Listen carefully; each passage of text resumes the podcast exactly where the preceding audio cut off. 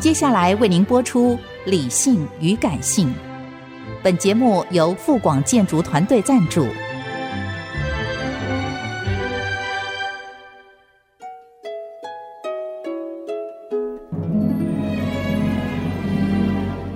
理性与感性不是天平的两端，而是一方向另一方渗透、影响，暂时取得上风的过程。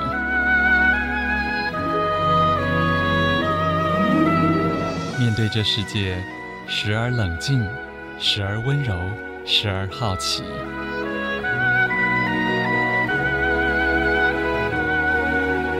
我是陈乐融，陪伴大家一起理性与感性。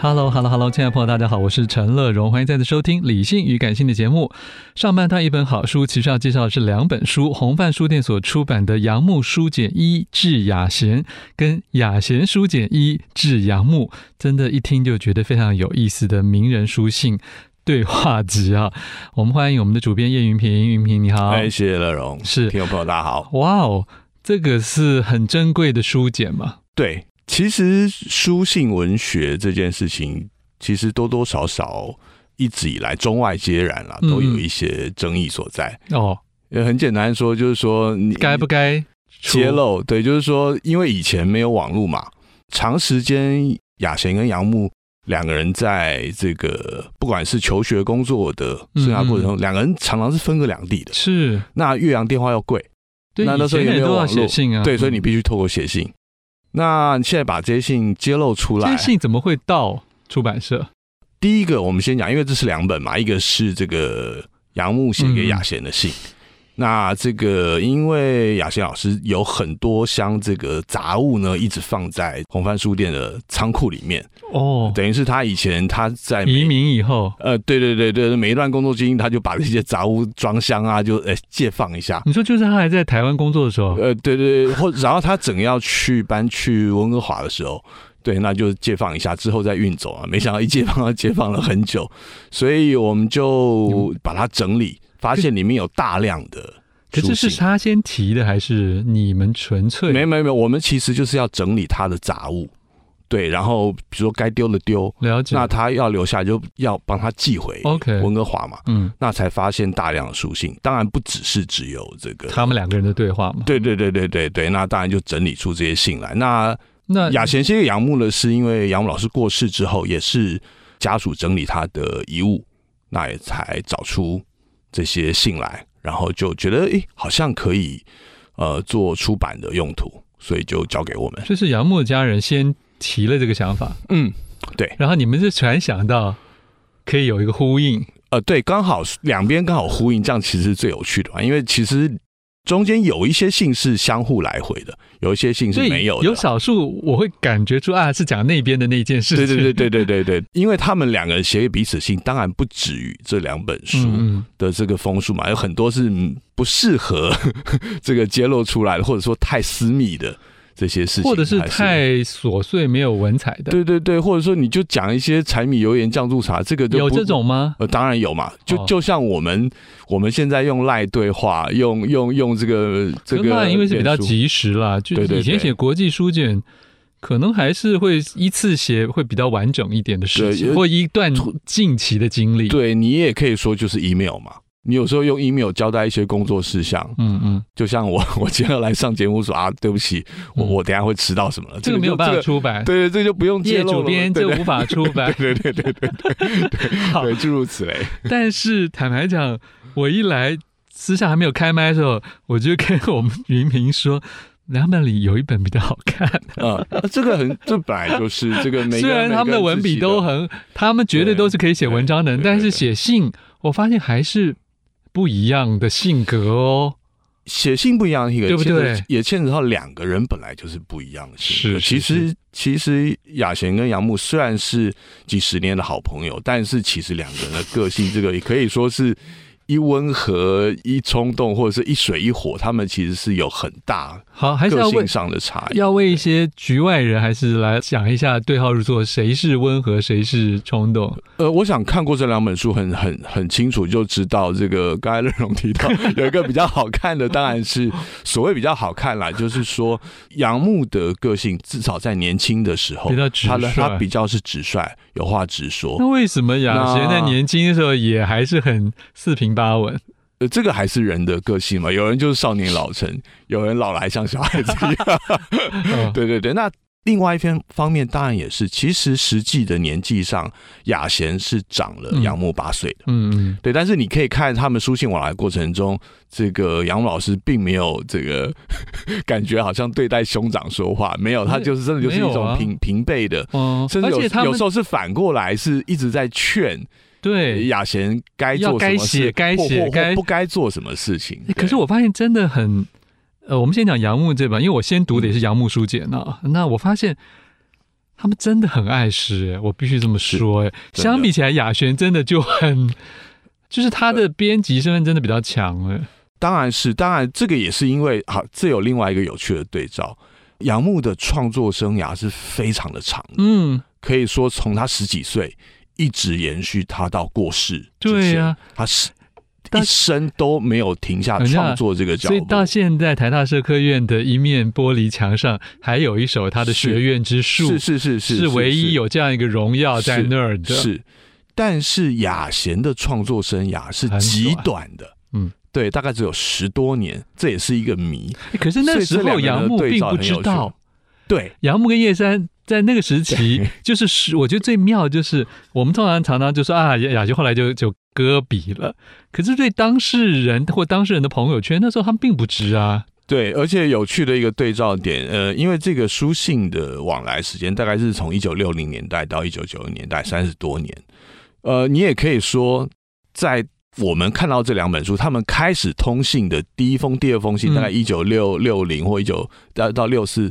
其实那个时候雅贤已经等于要停笔了。对，对，所以说你会一直看到杨牧写给雅贤的信，就是一直叫他要写诗啊，对啊，快写啊要创作，哦因为他已经感觉他已经一直就是已经好像很久没有写东西了。嗯嗯说，哎、你在干嘛？就是你是啊哦要不要 对对，所以其实就是从六零年代，雅贤就至少是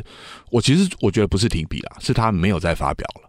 他其实一定有在创作，只是并没有发表你们没有在出来地下室翻出来吗？啊，其实是有，当然是有的，但是他不准，他不发表，对，当然是有的，哦，对，对。那这个这个就是有趣的地 那方，你看？过没？我没看过，你爸看过？对对对，我非就是说这些，甚至有些是所谓不发表，就是同样身为创作人，乐荣应该有一些东西是你不喜不愿意发表，我觉得不需要了啦，对对不需要发嗯表或者嘛觉得没有超越，对对，或那嗯不代表你没有在创作，对不对？也不代表你停笔啊，你只是觉得不需要拿出来，或者是不想拿出来，嗯哼，跟停笔是两回事。了解。对好，这里面其实我要讲的说，因为那时候也看得出一个时代的，就是你学文的，然后有机会，譬如说可以出国。杨牧一开始也没有那么热爱，他非要几乎大部分黄金时光嗯都留在美国，是甚至对于走学术圈，其实在书他中甚。至有点抗拒的，对，这跟我们对以为的是 哇，他后来 成为哇，他好棒，他成为一个诗人学者，对然后又当了这个系主任，那个叫什么所长的，然后是院长的，是你以为他很胜任或很乐意？是，因为我们其实都是事后诸葛嘛，我没们有都看到那个结果已嘛，而且我们很喜欢对啊，说起来，一般人觉得体制很安全吧，嗯觉得混到体制，嗯嗯、好像有有一些尊荣感吧。嗯。而且再反过来看哦，你看雅贤的这个书简里面，雅贤是在年纪很大以后才去美国，对，他想要去弄一个学位。对，然后他为什么要弄学位？就是因为他觉得他的这种工作，编辑工作并不稳定的。真的那吗？啊，对对，这个虽在然他算一直有接续哦，他仔细在信里面有清楚的写说，我现在已经四十几岁了，我编辑还能干多久呢？但其实他我干了很久啊、对我来美国无非就是要弄个学位回去教书。嗯嗯，对，但他并没有去教书啊，其不实算吧一直有在兼课，哦，一直有在兼课，只是因为台湾的学术体系的关系，你一定要有经过某一些严格的升等的程序了，解你才能够，嗯比如说你一定要升成为教授是是你是或副教授，你才能够比较有长久的饭碗嘛。不过对后来他亚轩先生事实上光是在编辑界其实也做到就地位重龙嘛，是而且整个时光也非常的漫长啊。是是，但是这个其实， 在他的书信里面，你也可以看出来，他其实都没有想象到他会做这么久。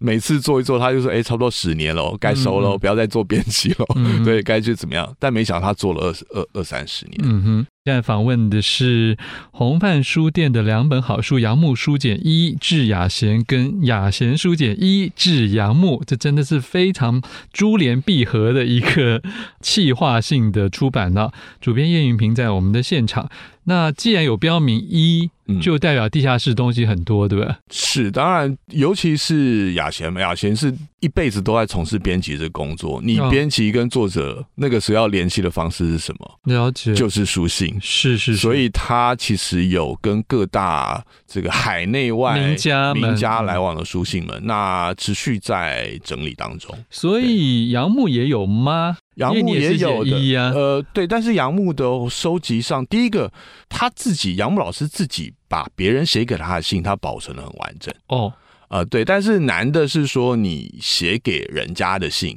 对方呃有没有保留，哦，对哦，而且对方愿不愿意再提出来这个是啊拿出来。对，呃，是应该是这么说，其实是可以，当然是可以，可以公开的，因为其实写信也是著作权哦。比如说你，你我写相信了，哦对你写你写一封信给人家，你那个著作权是你的，你公开不需要对方哦同意，就算你对方拥有的是那个信件本身，纸本本身是对方的，但是内容是不需要对方同意就可以公开，因为是你写的、啊。那可是问题，对就像你说，杨牧的原文现在散落在所有收件者手上，对你也不知道要去跟谁征集吧？呃，其实就是要去问他的这个师长啊、朋友啊，哎、就是你常们跟他有有对语对言往对，返你们有的没有人一？些信还保留着啊？可不可以提供啊？所以你们那有在做这那件事这个有在问，对，那但是这个事情就会比较缓慢、呃、缓慢，然后而且充满一些未知数了。了对，解所以我们期待还是有会继续先的出雅贤的，这个我不敢说，对，就是看整理的进度。嗯。对您父亲就是红漫书店的创办人嘛？是对，他名字也偶有出现在这两个人的对话中。呃、是，其实是他们就是很紧密的这个事就工业作伙伴嗯事业的工作的伙伴。对对对然哦后好像杨牧那时候也称赞他嘛，对吧？对，这因为他不过他主算要是的比较他们的实比较算际的实际的小辈，对吧？呃没有没有没有，我父亲是杨牧的高中同学啊，哦哎、他们都是花莲中学同班同学。嗯，了解。嗯对对对对对，那那其实这个实际出版社的编务主要都是我因父亲为在那一负责，开始挂经理嘛，其实就是这样，因为他们雅贤跟杨牧都不在台湾啊，还有别的他们创办人嘛，好像总共五个嘛，呃，四个，四个。有另外一个是这个生物科技公司的大老板，他不管这个出版社，你说一开始。始就是这样吗？对对对对，他只他只是股东之一，了解，他不了解管实际的嗯呃公司的运作。好，对，所以你对这两位长辈，有我都有亲身接触过。对对对，就但我知我当然是很小的小朋友啦，从小的时候到对对对，后来就是会跟这个他们的小孩一起玩啊、吃饭啊，对对对什么的。但是当然后来他们都去，有的去美国、去加拿大啊、呃等等的，他们都在国外求学嘛。对，嗯然后当然我我跟两位老师也有一些持续，其实一直都有有一些鱼吃饭雁的往场。吃饭的场，当然都是一些吃饭的场合啦，不会是当然。那我云平书简，没有没有没有，这当然不可能啦，对，因为我都太小了。主要是一些有趣的生活琐事啦，就就不会是这个书里面那么严肃的在讨论文学或工作的事情，所以对我而言，他们就是两个很有趣的长辈而已。 对我小时候也不认识他们，既然是这么厉害的人物嘛 了，解对啊，就是两个你是什？么时候才意识的？呃，当然就是在这你变个。文艺青年呃在没有没有在国中课本里发现怎么有两位叔叔写 的哦有，哇你还十。篇文章，你他还们他你们还的是诗先有从课本哦，你还不是就是大家从你家的书架上哦？哎 你你十岁你会去看这个他们的这诗为什么？那我也太早会了吧？我没我没那么早会了。 OK，好，这两个诗人的这个往返当中，其实有提到当时一个蛮重要的，就《创世纪》嘛， 对不对？是但创世纪是试看，嗯，好像杨牧对《创世纪》一直有一些恨铁不成钢的，还是后来他发现，其实陆续编务也已经，嗯，已经已有其他人在打理嘛，然后应应该路线也也不太一样。应该是说，杨牧对于文学刊物一直有极高的标准跟恨铁不成钢的心态。你仔细看的话，一九八零年代《联合文学杂志》创刊号，杨牧写了一封很长的信，列举了大概十几二十点他不满意的地方。嗯而且那些不满意都极其细，甚至你标点符号用的对不对？你还这有那个什么边的图啊，什么对你东的西图的太多，什么什么，就是 这个其实从他少年到中年都一样，他对于文学刊物的要求是非常高的。嗯哼，对，好，这里面讲到这个品评章皮啊，就很有意思，因为在书中看到很多的圈圈叉叉嘛，啊是对不对？业业业主编要不要为大家解释一下？这是你你审查的，呃，不是不是，当然是不令尊嘛，对，因为很我觉得还是很，家属？我觉得很很简单的是，因为我的年纪跟他们的年纪跟那个时代差得太远。没错，说实话，两两本书里面可能有半数以上的人名跟文坛艺术我根本不认识，嗯嗯我也不知道，所以你他们在写谁，我其实也不知道的，因为很多可有些也是有名的人、啊，对对，但里面很用了很多昵称，那些备注，那个都是必须跟他们同时代的。哦，你说有些是用昵称、小名，对啊，你说像老蔡，老蔡是谁？一直诶提老蔡，老蔡是蔡伯武老师，这是有名的这个军歌的老师 OK 跟当年跟杨牧、雅贤他们在是这个是是复兴岗对，就好永祥啊，永祥那张张永永祥祥老师嘛，嗯这金个马大概奖知道。编剧有时候说小张啊，老张，对不对？这个我们朋友之间很书信很易。容易这样、啊很。简单的，对，所以说这个一定要跟他们同时代人才会知道。那当然是我父亲来嗯，来去知道有一些人名不适合提，有些毕竟人家还没有，还应该说是有些是涉及到批评 他的作品、批评他的什么之后，才会我们把它遮掉了。对，但是这个也是有会有一些差别，并不是说所有批评我们都把它遮掉，有些还是讲的很直接的人名，我们还是留下来。那有一些当然是我父亲会比较知道。他们对于某一些人物恐怕比较不好的，或比较这个不适合揭露的想法，那就姑且隐之了。了解了对解，我觉得很合理，因为嗯如果你只想看八卦，你实在不适合来买这两本书啦，呃，对不对？这也一不是点红，点，一点点，这也不太是红范的读者是是的是应有的节操。 是，